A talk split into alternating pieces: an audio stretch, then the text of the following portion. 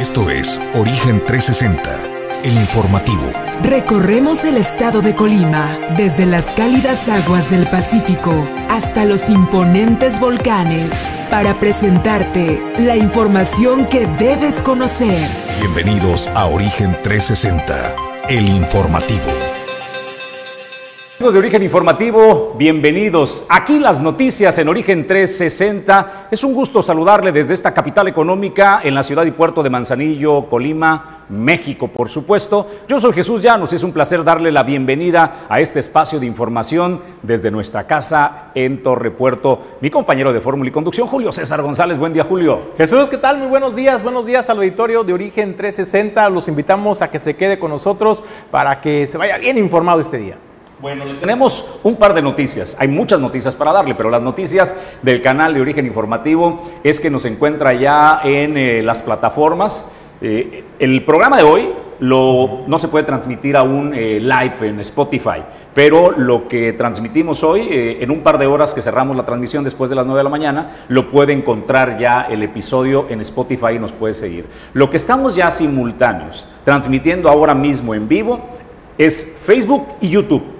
Solo transmitíamos este Facebook Live, pero a partir de ya, eh, de hecho quien inauguró la primera transmisión el día de ayer fue Jorge Padilla con Turismo para Todos y nosotros a partir de hoy, todos los días, desde la comodidad de la casa, yo ayer por ejemplo me eché el programa de Jorge, este, en la pantalla, ¿no? Es, viendo YouTube. Es que la verdad eh, es, es, este, es mucho más cómodo eh, ver este tipo de información, un noticiario en YouTube eh, por supuesto, Facebook eh, es un gran canal de, difusión, pero para tema de comodidad en tu pantalla lo puedes este, desplegar a partir de ya. Nos puedes seguir en YouTube eh, totalmente live. Oye, por ejemplo, Jesús, también para los amigos que tienen, que les gusta Spotify, por ejemplo, si no nos pueden escuchar en el horario de la mañana, pues en cualquier ratito en la tarde se pueden poner al corriente sobre la información importante del día y así ya está todo bien informado. Pues síganos eh, a través de todas las plataformas que tenemos para que Origen 360 le lleve la información de lo que acontece en el estado de Colima. La información la generamos desde la ciudad y puerto de Manzanillo, pero por supuesto para el interés de eh, Colima, el país y el mundo. Nosotros listos para entrar a los temas de la presentación. Si me permites, eh, vamos a escuchar Ricardo Arjón es severamente criticado, es un cuate que no tiene punto medio, o lo amas o lo odias, ¿no? Pero esta canción, de lo que habla Julio, me parece que es un tema universal, la migración. No importa en qué rincón del mundo los africanos migran a Europa, los eh, sudamericanos, eh, los mexicanos migran hacia eh, Norteamérica o a los Estados Unidos y Canadá. Y la migración se está dando en cualquier sentido en el mundo. Los migrantes buscan encontrar oportunidades que les han negado en su país o sentirse seguros esas son las condiciones particularmente que hacen que una persona se destierre y busque y arriesgue incluso su vida para encontrar una oportunidad para él y para los suyos. Esta canción de Arjona refleja precisamente eso y es el tema que vamos a tocar el día de hoy. un par de camisas, un sombrero, su vocación de aventurero, seis consejos, siete fotos, mil recuerdos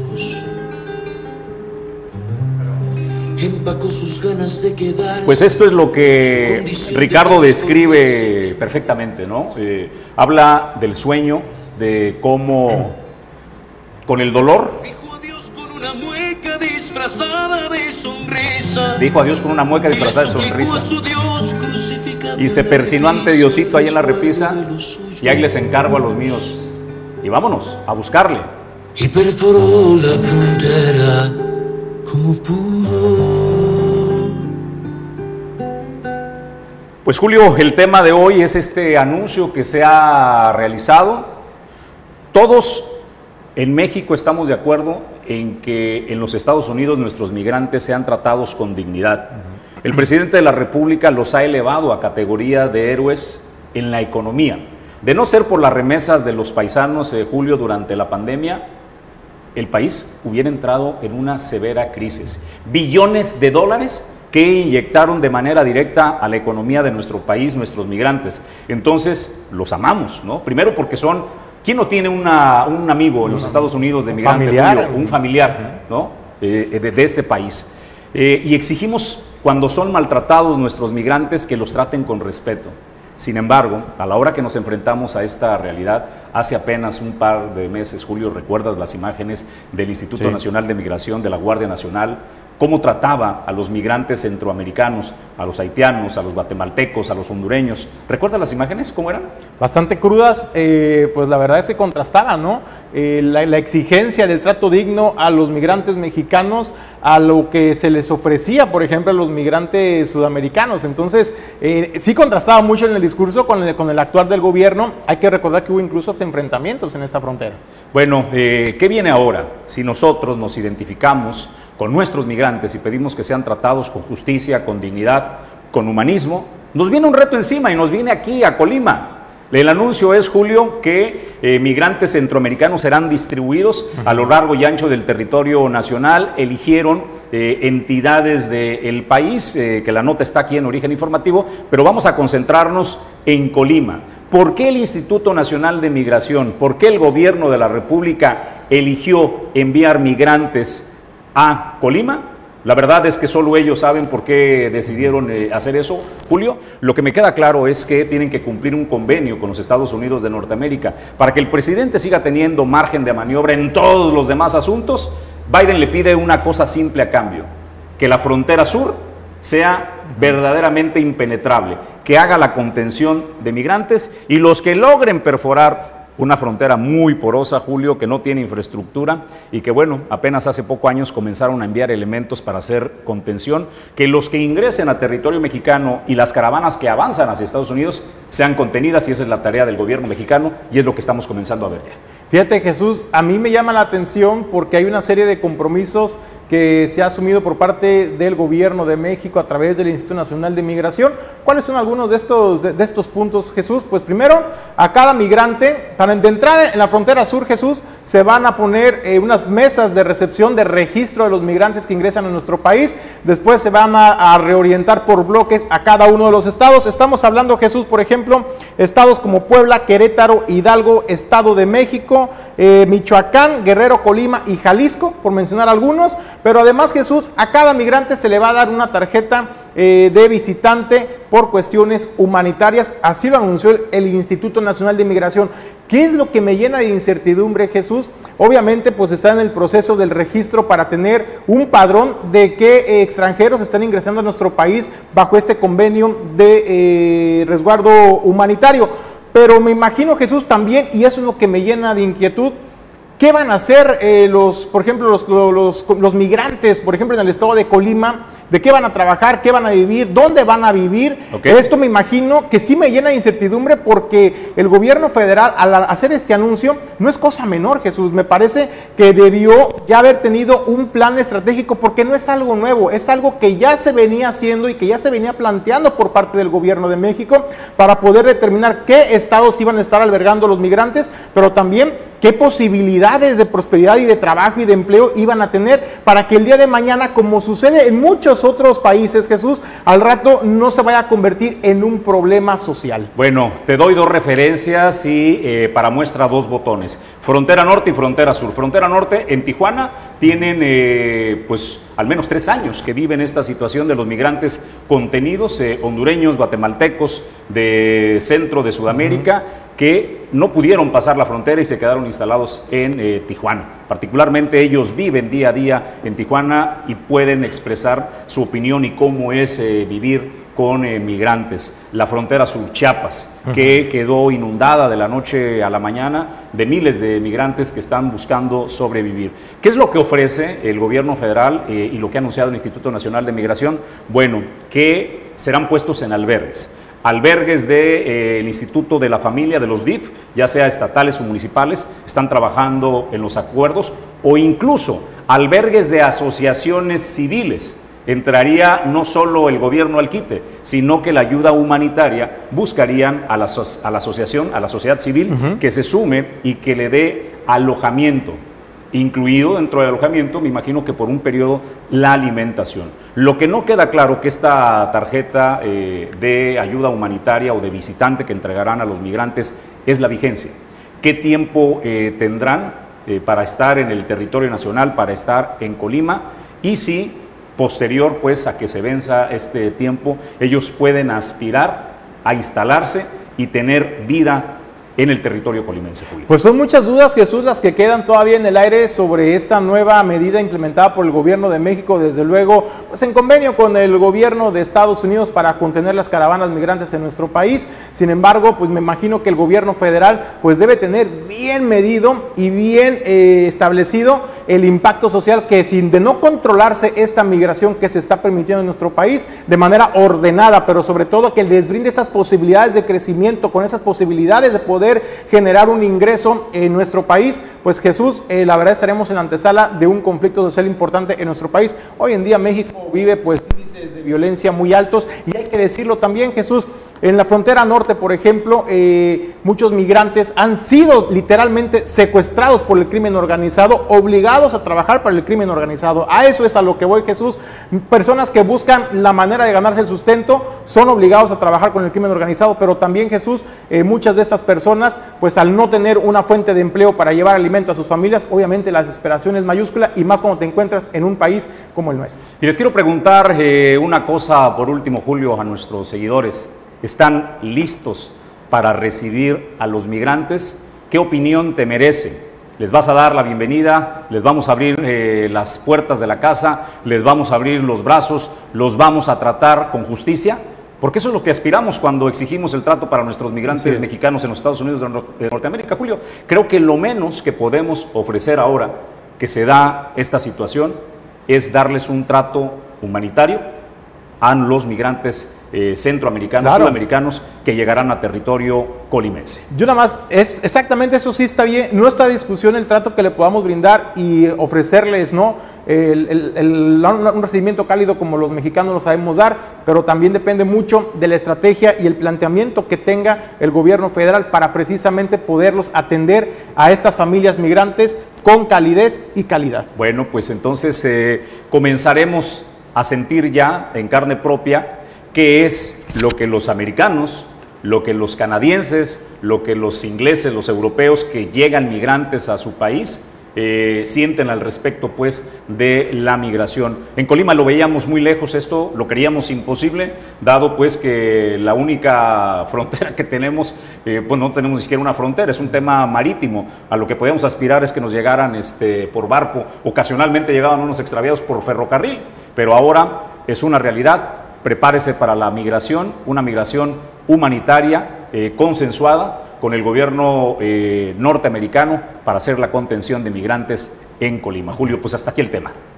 Vamos a más información. Oigan, atentos a esta obra que anuncia la ACIPONA, antes Administración Portuaria Integral. Están realizando una obra importante para el puerto de Manzanillo y la movilidad del transporte de carga, las mercancías y en general para la movilidad de la ciudad. Es importantísimo poner orden, tenemos vialidades destrozadas y dan a conocer sobre todo a los transportistas esta información. A partir de hoy, Julio, a las 4 de la mañana, inició la obra eh, y señalan en su comunicado que con la finalidad de que habitantes y usuarios de la ciudad y puerto de Manzanillo cuenten con vialidades en buenas condiciones que permitan un mayor orden y movilidad, se informa que iniciaron desde las 4 de la mañana esta Acipona antes API, en coordinación con el Ayuntamiento de Manzanillo, trabajos de pavimentación del tramo de la calle Algodón, esquina con calle Tapeixles, obra que tendrá una duración, al menos se comprometen a eso, de siete días, con trabajos constantes que van de las 4 de la mañana a las 11 de la noche. Usted puede ver el mapa, Julio, me, eh, ayudaría mucho que me ayudes pues a describir un poco de lo que ven ahí, las instrucciones que dan, pero que le quede claro, sobre todo, que pondrán elementos de tránsito y vialidad que estarán auxiliando, además de personal de la Cipona, que guiará a los usuarios de este tramo carretero para que aquellos que no se ubican, eh, que nos están viendo en algunas otras partes, nosotros, por ejemplo, estamos en la zona industrial de Tapexles, en el Boulevard Costero Miguel de la Madrid, aquí Torre Puerto. Justo detrás de nosotros, Julio, se estará dando esta obra que tiene una conectividad importante entre el puerto interior del puerto comercial de Manzanillo y patios, donde son resguardadas mercancías que ingresan o que salen de este puerto comercial. Este tramo en reparación, Jesús, va a permitir eh, no solamente darle mayor agilidad al tránsito de carga pesada, sino también a todas aquellas personas que trabajan en esta zona industrial de Tapexles. Es la calle Algodón y se conecta, va a ser el entronque con la carretera Tapexles, con la avenida Tapexles, muy cerca, Jesús, llegando al distribuidor eh, vial de libramiento El Naranjo para que el auditorio de origen 360 pues pueda tener una mayor eh, pues imagen de lo que de lo que estamos hablando, de a dónde a dónde podría albergar esta, esta, esta obra. Oye, ¿nos podrías dar los códigos de colores, Julio? Eh, ¿Qué es lo que indica la Cipona en estos códigos de colores, los flujos, cómo serán? Y el boletín, también para que usted lo vea con detenimiento, está en nuestra página de origen informativo. Por ejemplo, el color que está este, en turquesa, habla de que es una vialidad en doble sentido, Julio. Con esta se puede ingresar a los patios y salida hacia el puerto de Jalipa. Ahí está perfectamente señalizado en el circuito. Vamos al color magenta. El color magenta a la derecha dice vialidad en un sentido. Ah, ya casi. Esa es salida hacia el centro de Manzanillo, ¿no? Sí, es correcto. Y la que está marcada en amarillo. La que está marcada en amarillo para el auditorio de origen 360, eh, ahí está la imagen en pantalla, es ingreso A patios. a patios Si se viene de Jalipa. si se viene de en el sentido Jalipa-Puerto. Es correcto. Y la nota es solo sencillos. No se admitirán eh, fulles, Julio. Y luego también Jesús, pues lo que está marcado en verde dice vialidad en un solo sentido, ingreso a patios si el tránsito es del centro de Manzanillo y también únicamente es para eh, camiones sencillos, no dobles remolques. Eh, estarán auxiliándolo, habrá personal que le dará la guía cuando ingrese a esta vialidad, bueno, pues para que pueda salir de la mejor manera posible, pero aquí está la información para que usted lo tenga en eh, consideración. Vamos a otros temas y a más información, Julio, de noche. La gobernadora eh, dio la buena noticia a los trabajadores porque habían anunciado previamente algunos sectores como los eh, vigilantes del Cerezo, los maestros comenzaron a manifestarse desde el día de ayer eh, convocando a un paro de labores porque no les habían hecho el pago de, su- de su quincena, Julio. Pues fíjate Jesús, es que ya son varias quincenas las que se les adeudan a, a una parte del sector eh, de trabajadores del gobierno del estado, como lo comentaste, maestros, trabajadores en el sistema penitenciario. En ese sentido, pues la gobernadora Indira Vizcaíno Silva anunció la noche de ayer eh, que ya se les empezó a dispersar en sus cuentas eh, la quincena, pero ojo, la quincena, la segunda quincena de octubre, quedaría pendiente todavía la primera quincena de eh, noviembre. En ese sentido, Jesús, pues la gobernadora dice que en lo que va de, de estos días de administración, se han destinado más de 200 millones de pesos, Jesús, tan solo en este periodo tan corto que tiene al frente el gobierno del Estado, precisamente para hacer frente a los compromisos eh, de pago de las quincenas de los trabajadores. Guindira Vizcaíno hizo un compromiso con los colimenses, con los trabajadores, de que eh, a finales de diciembre, es decir, en 2021, este tema del conflicto para poder pagar los sueldos de manera puntual a los trabajadores, pues se va a resolver, es decir, 2021 se espera que se pueda iniciar ya sin ningún tipo de pendientes ni retrasos en los pagos de eh, los sueldos de los trabajadores. Pero además también Jesús abrió la ventana, Indira Vizcaíno Silva, eh, agradeció al gobierno federal porque esto ha sido gracias al, al gobierno federal, al adelanto de participaciones federales, pero también dejó abierta la a ver, ventana. pausa Jesús. nada más. ¿Qué significa adelanto de participaciones, Julio? ¿Y por qué le damos las gracias al gobierno federal? Son adelantos de participaciones porque eh, son recursos que ya le tocaban al estado de Colima y Ajá. si les tocaban, por ejemplo, en enero o en febrero, pues el gobierno federal les está adelantando en diciembre o en enero estos recursos que deberían de llegar en meses posteriores. Sin embargo, Ojo, ¿y por qué? No es la bondad de que No, el señor no. presidente agarra lana del gobierno federal y dice, pues Colima están necesitados, Pero ¿por qué sí? ahí les va un extra, ¿no? Pero ¿por qué sí hay que ser agradecidos? Porque el gobierno federal pues no tiene vela en el entierro en el manejo, en el pésimo manejo de las finanzas públicas que hizo el estado de Colima, el anterior administración, cabe precisarlo, pero también hay que agradecerle el decir, bueno, al menos hay sensibilidad, ¿no? Y apertura de decir, bueno, estos recursos te tocaban en febrero o en marzo, ahí te van para que vayas saliendo del atolladero. Sin embargo, Jesús, y algo que me llamó la atención en el mensaje de la gobernadora Indira Vizcaíno, es que deja abierta la ventana a que se pueda eh, incluso eh, solicitar algún crédito, porque dice, agradece por el adelanto de participaciones, otros mecanismos, dice Indira Vizcaíno, para poder salir adelante de esa situación financiera. Si te parece, vamos a escuchar parte del mensaje de la gobernadora.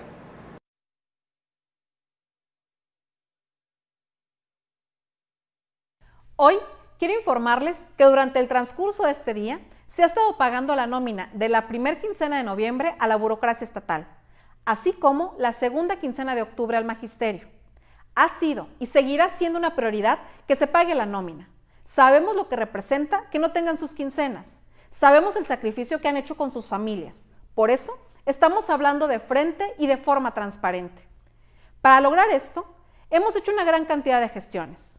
El gobierno anterior nos dejó un quebranto financiero sin precedentes. En seis meses se gastaron el presupuesto de todo un año.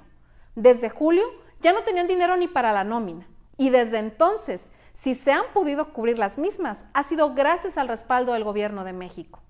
Insisto, esta crisis financiera tiene responsables, el exgobernador y su equipo financiero.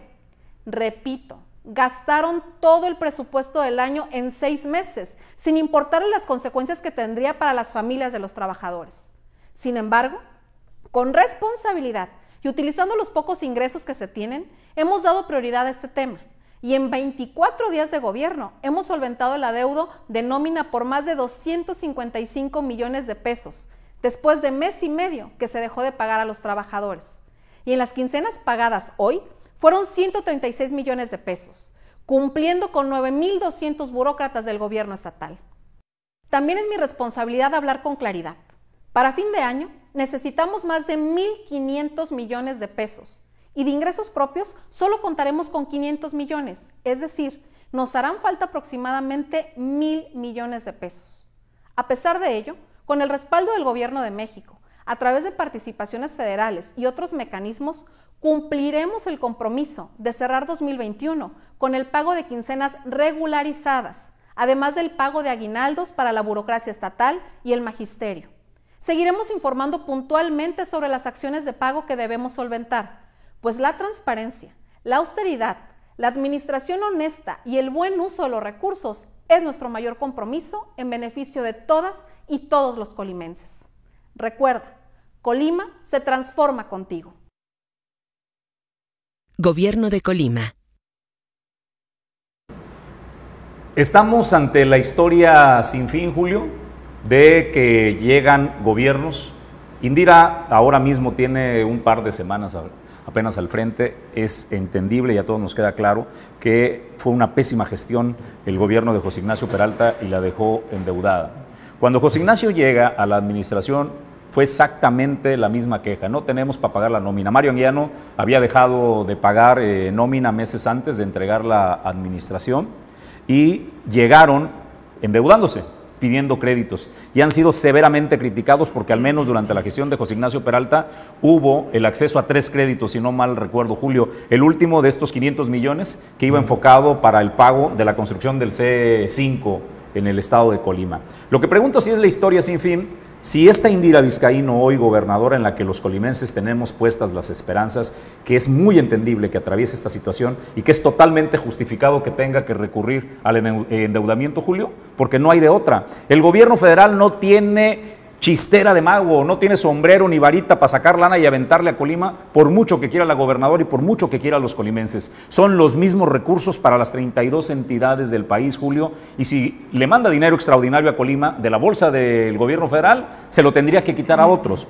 Eh, la realidad, Julio, es que tal vez cuando Indira entregue, eh, no le va a alcanzar el dinero pues para liquidar las deudas, pero habrá, habrá que verlo, ¿no?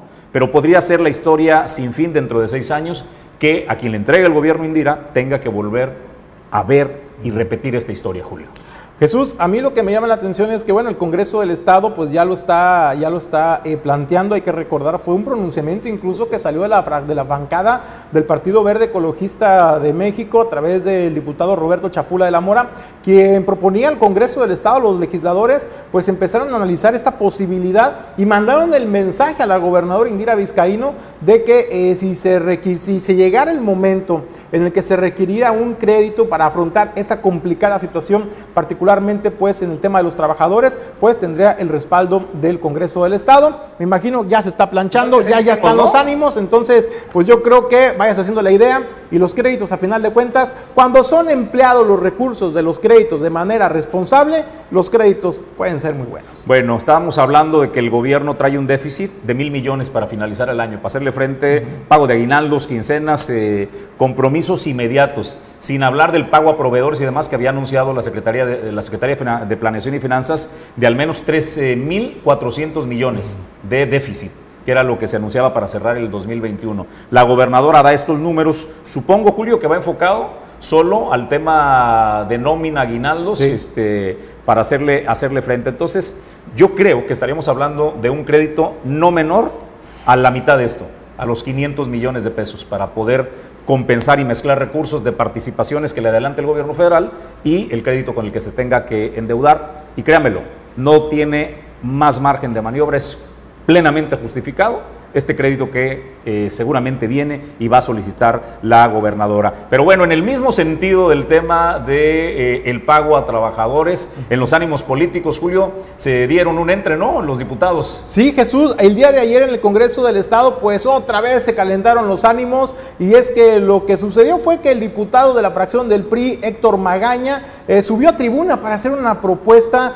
pues que generó polémica, generó incluso molestia y también pues se desprendió pues este debate de acusaciones, de simulaciones, e incluso hasta de cinismo. No lo bajaron al diputado Héctor Magaña. ¿En qué sentido ya esta propuesta, Jesús? Bueno, pues es que Héctor Magaña señalaba que debido pues a la situación que impera en algún sector de los trabajadores del gobierno del Estado que no habían recibido su quincena, eh, él propuso que el sueldo de los 25 diputados en el Congreso del Estado íntegramente fuera destinado para tratar de pagar algunos sueldos de algunos trabajadores, lo cual también ahí tengo yo un comentario más adelante. Esta fue la propuesta, Jesús, que hizo Héctor Magaña y ahorita regresamos, pues ¿por qué? Porque se desató la polémica. Proponemos que todas las percepciones de un mes y hasta que se regularice el pago con los trabajadores no sean entregados a los 25 diputados para solidarizarnos y que ese dinero se vaya al pago de muchas y muchas familias colimenses. Aportemos con tan solo un poco para mitigar la situación que están viviendo ellas y ellos y por ende sus familias completas. Pensemos, señoras y señores, en el cómo sí, no pensemos ni por un momento en el cómo no. Pues Julio César, vengan eh, los comentarios. Bueno, pues de entrada Jesús en esta propuesta que hace el diputado Héctor Magaña, pues sí me llama la atención dos aspectos. El primero es de que nunca se habla de un monto eh, de cuánto se pudiera generar del sueldo de los 25 legisladores. De entrada es ese tema. El segundo tema, Jesús, que a mí también me pareciera un poco complicado de decir tú sí, tú no, es pues caramba, pues cuántos miles de trabajadores no tenían o no tienen su quincena completa, Jesús, y cómo ibas a elegir a qué trabajador sí o a qué, o a qué sector sí. Entonces, eso también a mí me hubiera generado también pues un tema a lo mejor eh, pues de justicia, ¿no? A ver, Julio, este anuncio eh, lo único que tiene es intención política, es llevar agua al molino, es ser oportunista para tratar de fingir que se está haciendo eh, solidario con los trabajadores del gobierno del Estado, cuando realmente es una manzana envenenada, hombre. Están eh, queriendo ponerle el dedo en la llaga al gobierno del Estado en turno para eh, focalizar que no han podido cumplir con los compromisos de pagar la quincena. Nada más no, les, no, hay que olvidar ¿eh? este, cómo le entregaron el gobierno a Indira Vizcaíno hizo que no, se le olvida al pueblo. Segundo, si, si ganan 60 mil pesos promedio, pongámoslo, Julio, por 25 diputados están hablando de un millón quinientos mil pesos. Señores, eran 125 millones al menos para pagar una quincena atrasada. Así ¿eh? es. Entonces, la neta, como vacilada está buena, ¿eh? Este, y como manzana envenenada, muy buena, señores diputados. Pero si de verdad quieren resolverle la bronca a los trabajadores para que les, eh, les paguen en tiempo y forma las quincenas atrasadas, tienen que ir más allá. Entre ellos lo que ya están haciendo, ¿eh? Porque no somos ingenuos. Nos queda claro que van a requerir a la, a la deuda para poder sacar adelante y es entendible y está bien, pero póngase a chambear en los temas serios, dejen de generar polémica y dejen de dar manzanas envenenadas, Julio. Bueno, Jesús, y en ese sentido también iba el tema eh, de esta información, porque fue el diputado Ignacio Vizcaíno de la fracción de Movimiento Ciudadano quien subió a tribuna, Jesús, y también dijo que era demagogia pura esta propuesta que hacía Héctor Magaña Lara, y dijo, no está mala idea pero no ajustarían las percepciones de todo el año de los sueldos de los diputados para poder hacer frente y ayudar realmente a los trabajadores del sistema estatal. Vamos a escuchar lo que dice Ignacio Vizcaíno, diputado del Movimiento Ciudadano. Lo hable, lo aquí escuchado, interesante, retórico también, demagógico al 100% sin menospreciar la real necesidad de quienes no se les han pagado. Acto que al día de hoy, desde el inicio de esta legislatura, la bancada naranja ha contribuido para que así sea, en esta tribuna. Lo digo así porque lo que escuché fue que desde hace meses se tiene conocimiento de lo que aquí está pasando. En esos meses, pues también eras funcionario, Héctor. En el municipio, en un municipio de Villa de Álvarez, en donde si bien es cierto, no había un tema de esta necesidad en el municipio, sí las familias que hoy siguen sin recibir sus pagos, también viven en Villa de Álvarez. Importante hubiera sido escuchar aquí que es una inercia que venías haciendo.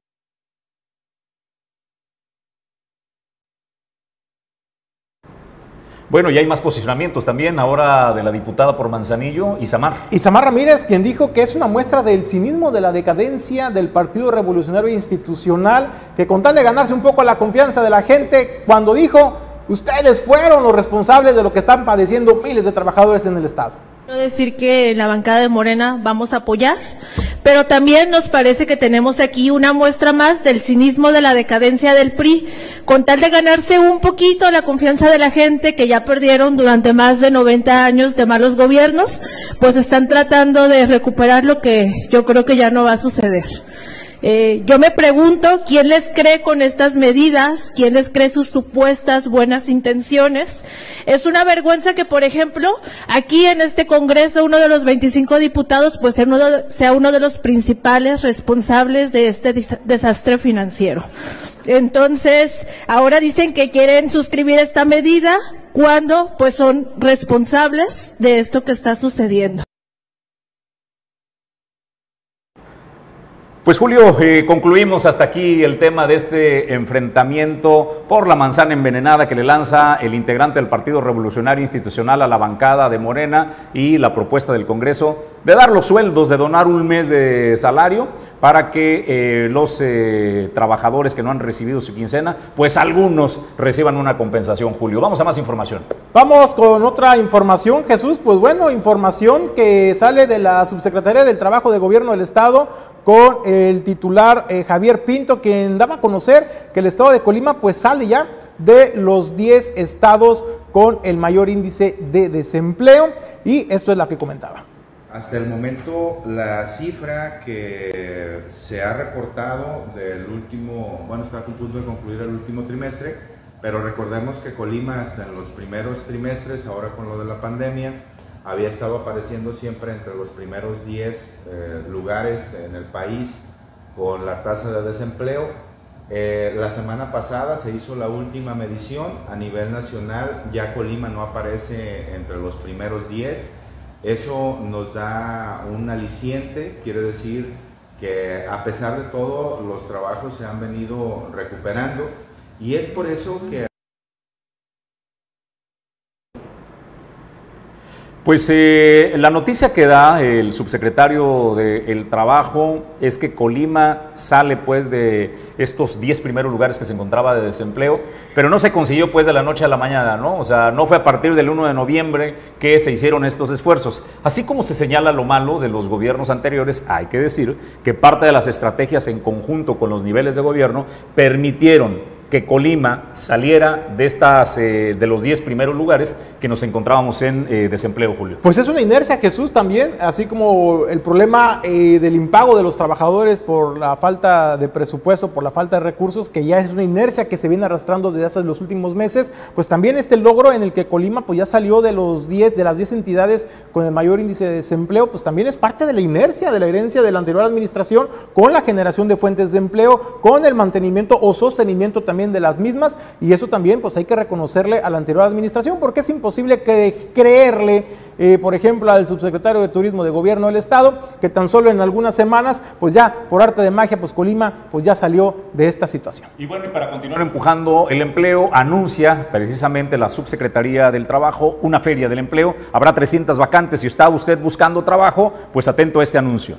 A partir de las 9 de la mañana estaremos en la Casa de la Cultura de Tecomán ofertando alrededor de 300 vacantes. Pareciera ser poco o se oye poco, pero generar de la noche a la mañana 300 empleos, la verdad es de que es toda una proeza. En estos 300 empleos, otras 300 vacantes que se van a ofertar mañana, porque cabe aclarar de que luego dicen, es que el Servicio Nacional de Empleo, es que la, la Subsecretaría del Trabajo consiguen nada más empleos de empleadas domésticas, del campo, de, de albañiles, de veladores, pero la verdad es de que es una gama muy, muy amplia. Sí hay empleadas domésticas, sí hay de vigilancia, sí hay de intendencias, pero también hay temas gerenciales, que obviamente eso ya depende de la preparación eh, de cada uno.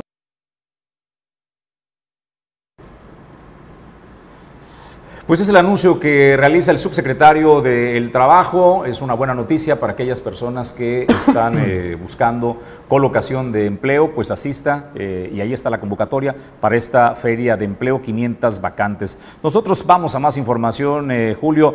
se realiza el quinto foro inmobiliario AMPI, se titula Desafío Digital. Será este 26 de noviembre de 8 de la mañana a 13 de la tarde en esta capital del estado, en el Salón Alegra. Fíjate Jesús, así lo anunció el titular o el presidente de AMPI Colima, Guadalupe Madrigal, eh, quien señalaba que se llama precisamente desafío digital porque fue lo que les, el reto que les tocó enfrentar a este sector inmobiliario en la entidad. Es decir, anteriormente cuando hacían venta de, de fraccionamientos o de casas, pues lo que hacían era el recorrido presencial. Después de la pandemia se enfrentaron a este reto, cómo plantear y cómo echar a andar las herramientas tecnológicas para no poder, para poder seguir ofertando sus productos y bueno, le apostaron a la digitalización, recorridos virtuales, infografías 360 y esto fue lo que ayudó ayudó a que ese sector, y así lo dijo el presidente de AMPI Colima Jesús, fue uno de los sectores menos, menos afectados por la pandemia precisamente porque ellos siguieron trabajando gracias al uso de las tecnologías. Esto fue lo que comentó.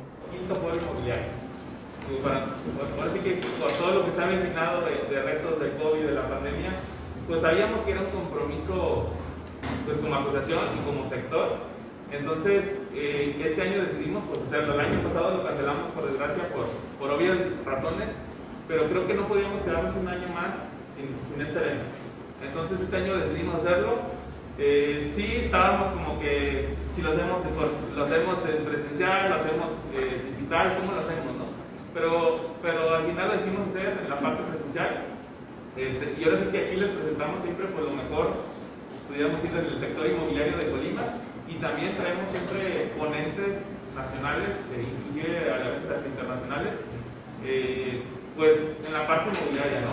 Yo creo que el fin, el, fin de AMPI pues, es profesionalizar el ámbito inmobiliario, ¿no? Entonces, siempre estamos buscando pues, qué viene, qué viene, qué viene, qué es lo que sigue. En esta, esta vez el, nombre del foro se llama Desafío Digital. Digo, creo que todos, en, en todos los sectores y principalmente también el inmobiliario, que es lo que nos compete, pues tenemos ese, tuvimos ese reto, ¿no? ¿Qué vamos a hacer diferente para, pues para, para poder vender a nuestros clientes, para poder vender nuestras casas? ¿Qué hacemos diferente para poder tener ese contacto con los clientes? Porque pues de repente quitaron el contacto físico y ya no, no sabíamos qué hacer, ¿no? Entonces tuvimos que, que tomar ese desafío por las manos en la cuestión digital eh, y pues, pues ahora innovar, innovar video, vi- video recorrido, recorridos virtuales, fotografías 360, drones, este, tuvimos que hacer muchas cosas más allá, reuniones virtuales, pues para que Daban una información respecto al tema inmobiliario, eh, Julio, digo, en el estado de Colima pues les fue bien, ¿no? Por lo que señala este, eh, este integrante de eh, el AMPI, donde dicen que gracias a las nuevas tecnologías no la pasaron mal, pero hubo lugares en el país donde los inmobiliarios tuvieron que entrar en datos curiosos, por ejemplo, como la vivienda cayó, la demanda de vivienda para la compra, ¿qué crees que hicieron? Se pusieron a rentar ahora rentan los espacios que tenían diseñados para venderlo como vivienda nueva y como no había el poder adquisitivo en muchos casos para vender eh, la casa, rentaron para poder subsistir muchísimos de los eh, fraccionamientos, ¿no? Y a lo que voy, pues, es que eh, el sector, pues, tiene que buscarle, ingeniárselas como todo para la supervivencia. Y precisamente se trata este quinto, este quinto eh, foro eh, del sector inmobiliario, Jesús, precisamente adecuar y plantear las experiencias porque van a participar diversos ponentes de este sector tan importante para compartir cómo les fue, por ejemplo, en otros estados del país, qué fue lo que les funcionó, qué fue lo que no les funcionó, porque también reconoció el presidente de AMPI Colima que hubo quienes no quisieron migrar a plataformas digitales para ofrecer sus productos y ellos sí se quedaron un poco rezagados. Entonces, para esto es este foro inmobiliario donde estarán participando los expertos. Yo no sé si soy, este, digo, me estoy haciendo bien, Julio, pero la, la sensación de la compra, por ejemplo, de, hasta de la ropa, yo no sé si a ustedes les pasa lo mismo. Eh, yo compro cosas en línea, me he comprado zapatos, me he comprado este, camisetas, pero para mí nada sustituye la sensación de ir eh, a la tienda departamental o de ir y la experiencia de probarte, de estar este, frente al espejo, pues ver que te arme bien. Porque luego cuando haces las compras en línea, te encuentras con la sorpresa de que lo, como se le ve al modelo, pues no te aplica a ti. No la, sé si la calidad de la tela, claro. todo no sé si en el tema de la vivienda pase lo mismo. O sea, la calidad de los materiales, lo que percibes este, en el video o en la fotografía, a la hora que llegas y te enfrentas a la realidad, hacer una compra este, desde lo que ves en imágenes, a mí se me complicaría, pero está sucediendo. Muchas compras se están eh, cerrando con transacciones a distancia. Eh, se firman los papeles notariales. Hay cosas increíbles que yo, la verdad, con esta pandemia vine a aprender porque tengo que me estoy haciendo viejo. Sabes que hoy puedes firmar la compra de un automóvil, todo a través de, de línea, Julio, Con tu firma eh, ¿Electrónica o digital? Con la, este, con la firma electrónica, con la fiel, puedes hacer la compra. Pero, insisto, no sé si estemos ya verdaderamente listos para este tema de las nuevas tecnologías. Yo prefiero desplazarme por la casa, andar viendo el comedor, los baños, la calidad de los materiales. Yo creo que sí, Jesús. Yo creo que ya estamos en la época de dar el siguiente paso. En el tema de la vivienda, por ejemplo, eh, pues compartiendo algunas experiencias en el sentido de que la gente muchas veces consulta por redes sociales y hace recorridos virtuales eh, para conocer, por ejemplo, los espacios. Y de ahí se convencen y Oye, es cuando ya Te sacan voy a la cita interrumpir presencial. tantito porque mira, este es en tiempo real. eh, estamos en esta zona privilegiada con el puerto comercial Espaldas y ahí está, entrando un buque a el tramo de descarga, ¿no? Este es, es ese a México, el que está, el tramo que está o va hacia Contecom, ¿no? Está entrando por el canal de navegación que tenemos a nuestras espaldas y pues como puede ver, es un edificio este, flotante ahí que ingresa y es este motor de economía que genera beneficios para el estado de Colima, mucho trabajo para el puerto de Manzanillo y billones eh, para la aportación de impuestos a la federación, Julio. Oye, para los que nos preguntan que por qué se ve tan clarita y tan nítida la, la imagen, que pareciera que estuviéramos casi casi a pie de, a pie del- de la escollera, ¿no? Pues en línea, recta, en línea recta no estamos a más de 400 metros ¿eh? de- del puerto comercial. O sea, nuestra, nuestro estudio aquí en Torrepuerto, en Origen Informativo, pues al puerto comercial, ¿qué te gusta? No más de 400 metros en línea recta. Cuando mucho, ¿eh? al Cuando canal mucho, de, de 400 navegación.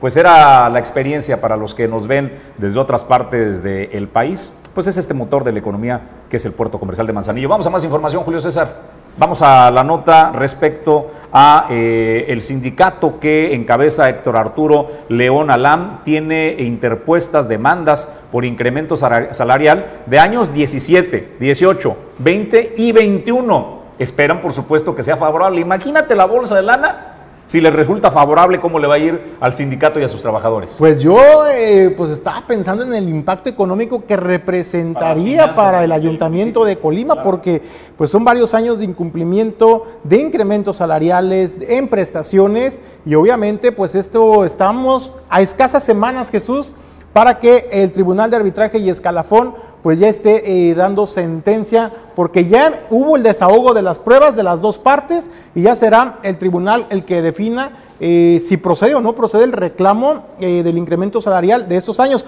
Comentaba Héctor Arturo León Alam, quien es el dirigente sindical de los trabajadores al servicio del Ayuntamiento de Colima, que pues data incluso Jesús esta situación desde la administración de Héctor Insúa y posteriormente León Simorán Sánchez en este 2021 se le hizo el planteamiento a la alcaldesa actual, Margarita Moreno, tampoco hubo respuesta, pero como la demanda está presentada para los años que van corriendo y los subsecuentes, pues obviamente también entraría en esta, en esta demanda eh, este, el presente año 2021 y esto era lo que comentaba Héctor Arturo León Alam. Una, eh, pues, una, una audiencia en el lugar de arbitraje de Escalafón donde nos dio con muchísimo gusto que ya se hiciera esa citación eh, con ambas partes, con el Ayuntamiento de Colima y con el Sindicato de Trabajadores al servicio del Ayuntamiento de Colima, que nos honramos en representar.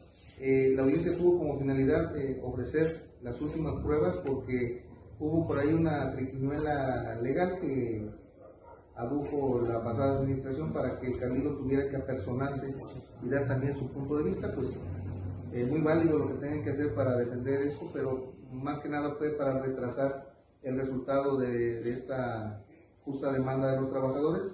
Presentamos las pruebas concluyentes eh, de todo el proceso de los ingresos salariales de 2017, 2018, lo que es 2020, que la administración de Leoncio Morán solo pagó el mes de diciembre, quedó a deber 11 meses, y desde luego el incremento salarial de 2021, porque la demanda habla de los subsecuentes este, incrementos que se vayan dando, ojalá que no lleguemos así a 2022. Eh, en la inteligencia de que el incremento salarial 2021 ya se le solicitó oportunamente a Margarita Moreno, sin que hasta el momento hayamos recibido ninguna respuesta, por lo que por ello nos vamos eh, en inclusión con este año 2021 en, esta misma demanda. Se presentaron, como les decía, todas las pruebas, son pruebas eh, concluyentes ya, son pruebas que, que no tienen lugar a dudas y son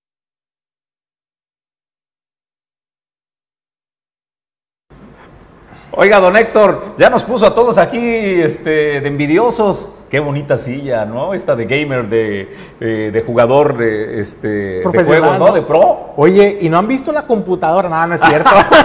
¿Tendrá, ¿Tendrá su Xbox este, o su PlayStation ahí, el líder sindical Héctor Arturo? Porque silla de jugador. A pantalla, ¿eh? Sí tiene, ¿eh? Sí, claro. No, ¿sabes qué pasa? Que son sillas bien cómodas, o sea, están diseñadas ergonómicamente porque no solo jóvenes, adultos también que se dedican, porque es una carrera ya, Julio, ya es un oficio ser streamer y ganan millones de dólares, ¿eh? los profesionales, eh, ganan los torneos, de millones de, de, dólares y requieren estar horas y horas sentados. Entonces, tiene que ser confortable. Y la silla que tiene mi líder eh, del sindicato al servicio de los trabajadores de Colima, pues es una silla muy bonita para los jugadores. ¿Qué más nos dice el líder? Oye, Jesús, fíjate que también se le preguntaba a Héctor Arturo León Alam sobre la relación que tienen con la alcaldesa capitalina Margarita Moreno y sobre los acercamientos o diálogos que se han tenido con ella.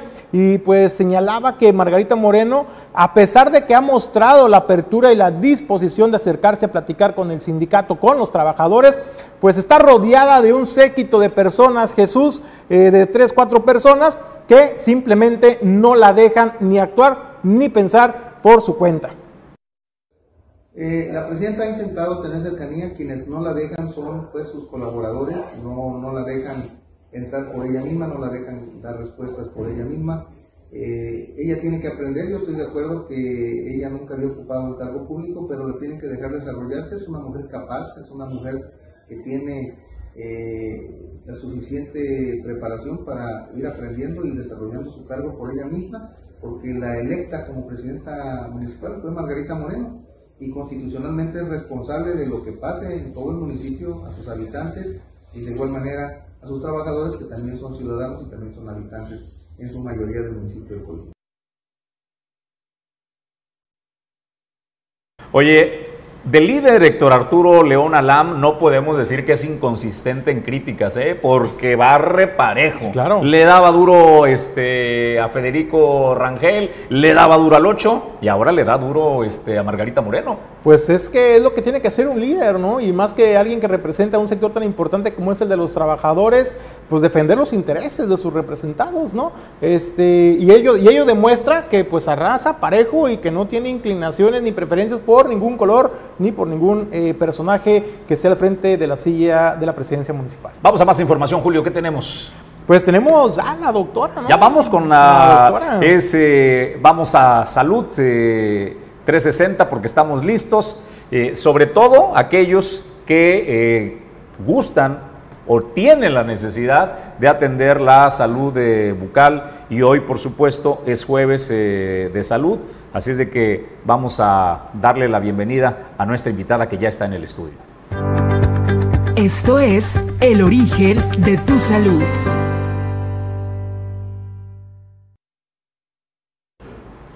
Bueno, pues eh, en nuestra colaboración de salud me da muchísimo gusto saludar y darle la bienvenida a Karina Ruán. Ella es ortodoncista, especialista, por supuesto, en esta rama de la odontología. Y es un gusto tenerte, doctora. Bienvenida, muy buen día. Gracias, gracias de nuevo por la invitación. Aquí vamos a estar cada jueves. Gracias Julio, gracias Jesús. Aquí, aquí Oye, estamos. pues a menudo escuchamos que los eh, consultorios de dentales, las clínicas de especialidades, hablan de ortodoncia, ¿no? Este, que ofrecen dentro de los servicios la ortodoncia, pero a muchos no nos queda claro de qué se trata. ¿Qué es la ortodoncia, doctora? Bueno, mira, la ortodoncia es una de las ramas de la odontología, la cual se encarga de la alineación dental, o sea, en- en- es decir, de, de emparejar, de enderezar los dientes que están chuecos o que están en una mala posición, dejarlos parejitos, derechitos.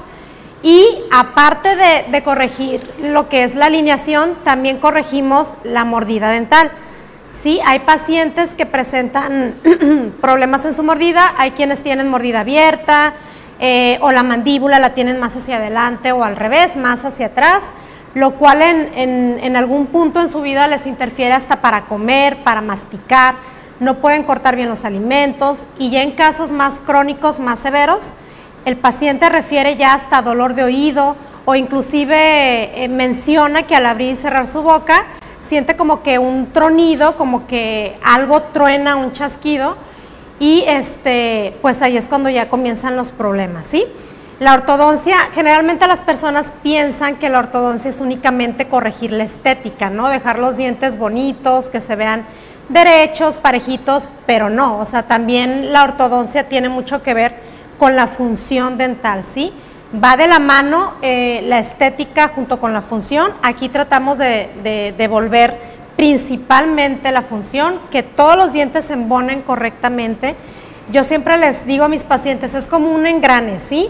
Si un diente no pega donde debería de ir, ahí es cuando van a empezar los problemas, que serían desgastes dentales, dolor, molestia.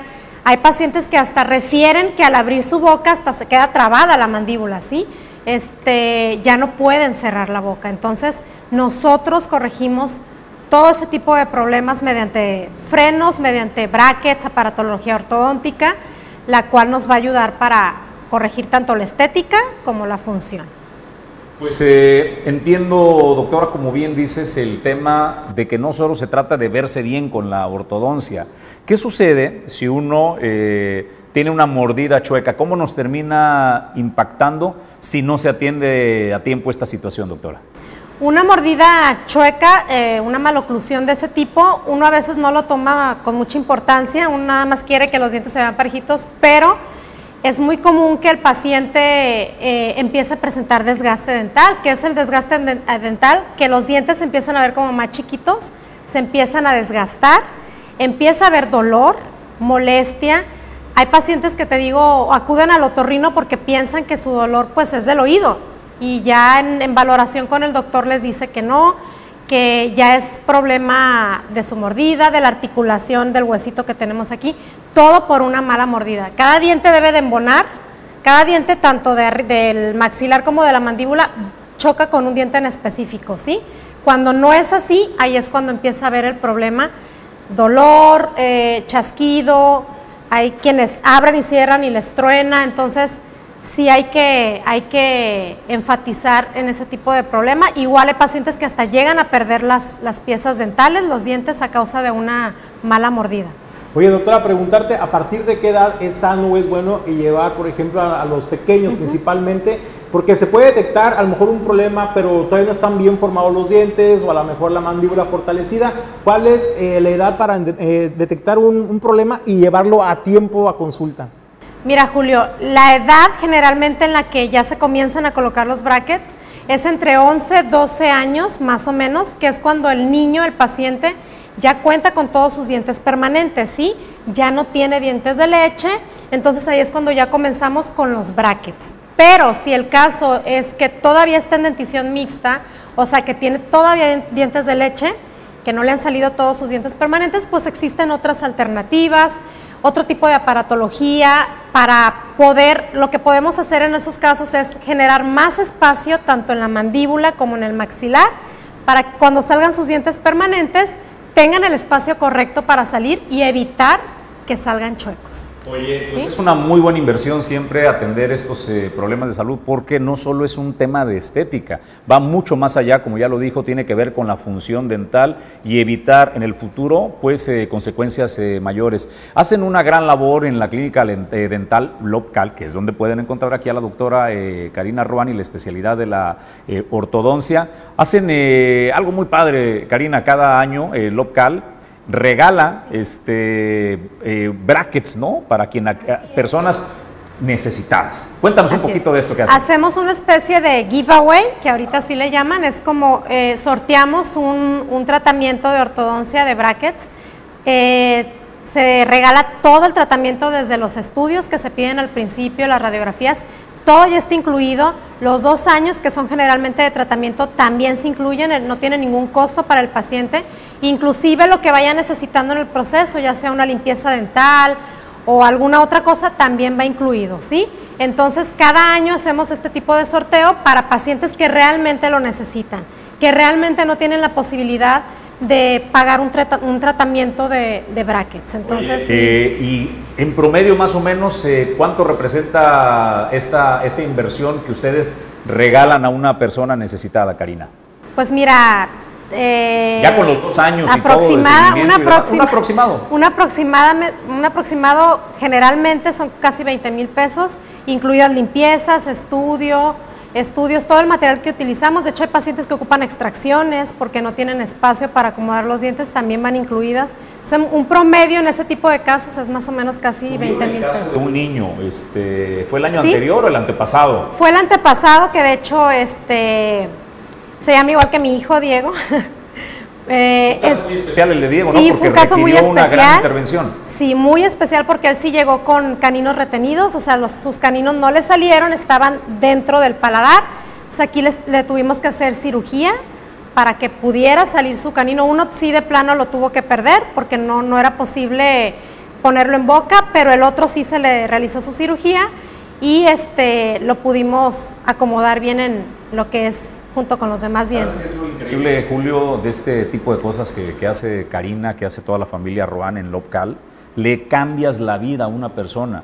O sea, a un chavito como este, le devuelves la seguridad, le devuelves las ganas de sonreír, porque no tiene idea cómo afecta, sobre todo a los jóvenes, la inseguridad de no tener una, unos dientes cuidados, una sonrisa. Les arreglas eso y les cambias la vida. Pues Karina, te agradecemos muchísimo como cada jueves que nos acompañas. Nos vemos el próximo jueves. Claro que sí, gracias. ¿Dónde te pueden localizar, por cierto? Redes Es- sociales, ¿cómo estás? Estamos en Facebook, nuestra fanpage está como Clínica Dental Opcal y estamos ubicados en Manzanillo Centro, en José Ortiz de Domínguez número 43. Ahí estamos ubicados para cualquier cita o cualquier cosa que ocupen de sus dientes. De nueva cuenta, muchísimas gracias a la doctora Gracias. Karina Muchas ortodoncista, en colaboración en salud dental con Origen 360. Oigan, vamos a más información, pero antes de la información, Julio César González, ahí viene el aguinaldo, Julio, ¿qué vas a hacer? ¿Necesitas remodelar la casa? Hay que embellecer Espacios, los claro, espacios. hay que embellecer los espacios. Bueno, Azulejos Las Garzas tiene el estilo. ¿Y sabes qué es lo extraordinario de Azulejos Las Garzas? El equilibrio entre la calidad y el precio. El eslogan de esta eh, compañía de Azulejos Las Garzas es un lujo a tu alcance. Es decir, que con un presupuesto razonable, con poco dinero, encuentras cosas de gran calidad. Te lo recomiendo amplísimamente, sobre todo los amigos que están en el puerto de Manzanillo. Su matriz está ubicado en eh, la avenida Elías Amor, en el barrio 1 del Valle de las Garzas. Tienen un outlet, eh, cosas muy buenas a precios, eh, a, a muy bajo precio, que está casi enfrente de Azulejo Las Garzas, en el barrio 1 junto a Urrera. Y la sucursal está entre la avenida Elías Zamora y la avenida Manzanillo, de una gasolinera ahí a un costado, ahí encuentran. Se lo recomiendo amplísimamente. ¿Cómo?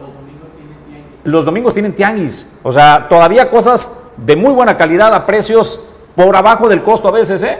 Los van a encontrar en este tianguis que tiene los domingos Azulejo Las Garzas, en la sucursal de Arboledas, esa que está entre la avenida Manzanillo y eh, la avenida Elías Zamora Verduzco. Visite Azulejo Las Garzas, le va a encantar el perfecto equilibrio entre el precio y la calidad. Oye, pues Jesús, vamos nosotros, y sí, pues variedad, ¿no? También de texturas, de colores. Si tú quieres remodelar a lo mejor un espacio, sea tu sala, tu cocina o el baño, por ejemplo, y no tienes idea clara de qué es lo que quieres, te puedes acercar con nuestros amigos de eh, Azulejo Las Garzas para que te asesoren y te orienten sobre el diseño de los espacios, los materiales, incluso los colores, para que tengas tu espacio pues realmente como lo soñaste. Bueno, pues eh, se lo recomendamos, visítelos. Vamos a más información y a otros temas. Julio, en Tecomán están rehabilitando una vialidad que es importante, la eh, entre el municipio y la Secretaría de Comunicaciones y Transportes hacia Cofradía de Morelos. Fíjate Jesús, es una vialidad muy importante porque por esta transitan todos los días miles de personas, particularmente eh, agrícolas, personas que trabajan en el campo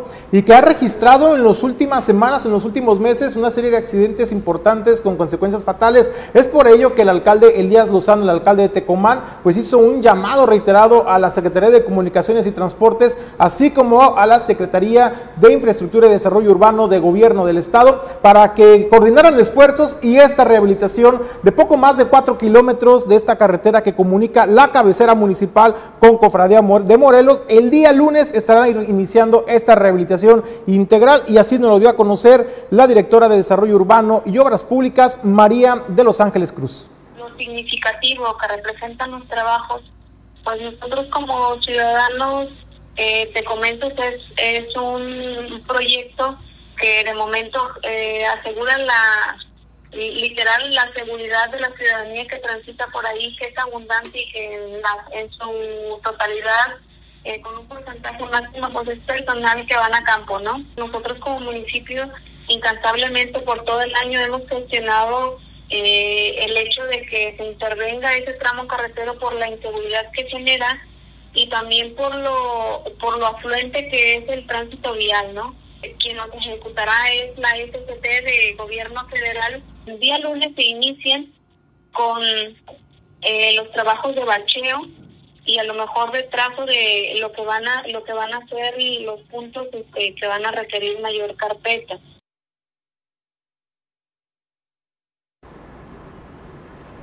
Bueno, Jesús, pues son, es una obra que va a durar eh, alrededor de 15 días, pero hay una organización importante en materia de seguridad en coordinación con la Dirección de Tránsito y Vialidad para brindar seguridad en lo que se rehabilita este, esta carretera. Eh, son cuatro kilómetros eh, lo que tiene, desde, para que la gente se ubique, donde están los perritos en Tecomán, hacia lo que es el crucero de Cofradía de Morelos. Lo más importante de esta obra, Julio, creo que ya lo señalaste muy bien, pero vale la pena eh, reiterar, es la seguridad. Hay una enorme cantidad de jornaleros que, ojo también, en las condiciones de hacinamiento en que los transportan, ha habido eh, pérdida de vidas Sí. eh, a lo largo de, de esta historia y es por eso importante que rehabiliten esta carretera. Y dicho sea de paso, pues que pongan observación en cómo son transportados los trabajadores del campo también, Julio. Bueno, también el llamado a la Secretaría de, de Comunicaciones y Transportes, Jesús. En la parte del ayuntamiento, fíjate que lo precisaba la directora María de Los Ángeles Cruz, que se cuenta con un dispositivo bien puntual, Jesús, para evitar, por ejemplo, que los motociclistas, que son los que últimamente, pues son los protagonistas de los accidentes, porque están rebasando cuando van a vuelta de rueda las unidades, y con la rehabilitación de esta obra, pues va a haber afectado un poco la agilidad vial. entonces pues va a haber vigilancia estricta para estos conductores. Bueno, pues amigos, todos, momento de agradecerle el enorme favor de su atención. Nosotros eh, tenemos que despedir el informativo de esta mañana, pues intentábamos hacerlo musicalizado, pero Con pues la toda la tecnología actitud, es, pero- es caprichosa. Póngale ahí la bocina y hoy lo quiere, ¿no? Se me hace que se lo voy a poner directo acá. Amigos, vámonos. Julio César González, muchísimas gracias por la compañía de este día. Gracias Jesús, pues los esperamos mañana a 7.30 de la mañana. Bueno, pues amigos, gracias todos por eh, su compañía. Soy Jesús Llanos, a nombre de Ulises Quiñones en la producción general. Nos despedimos esta mañana, 7.30 de la mañana, puntuales en Origen 360. Origen Informativo es un portal que tiene como misión crear contenidos que aporten información de valor. Nuestros programas fomentan el amor por nuestro país y nuestro Estado, mostrando su riqueza natural, cultural, gastronómica y lo más importante, su gente. Nuestros programas son Origen y Destino, Negocios, Moda y Estilo, México Sabe, Turismo para Todos y El Descorche.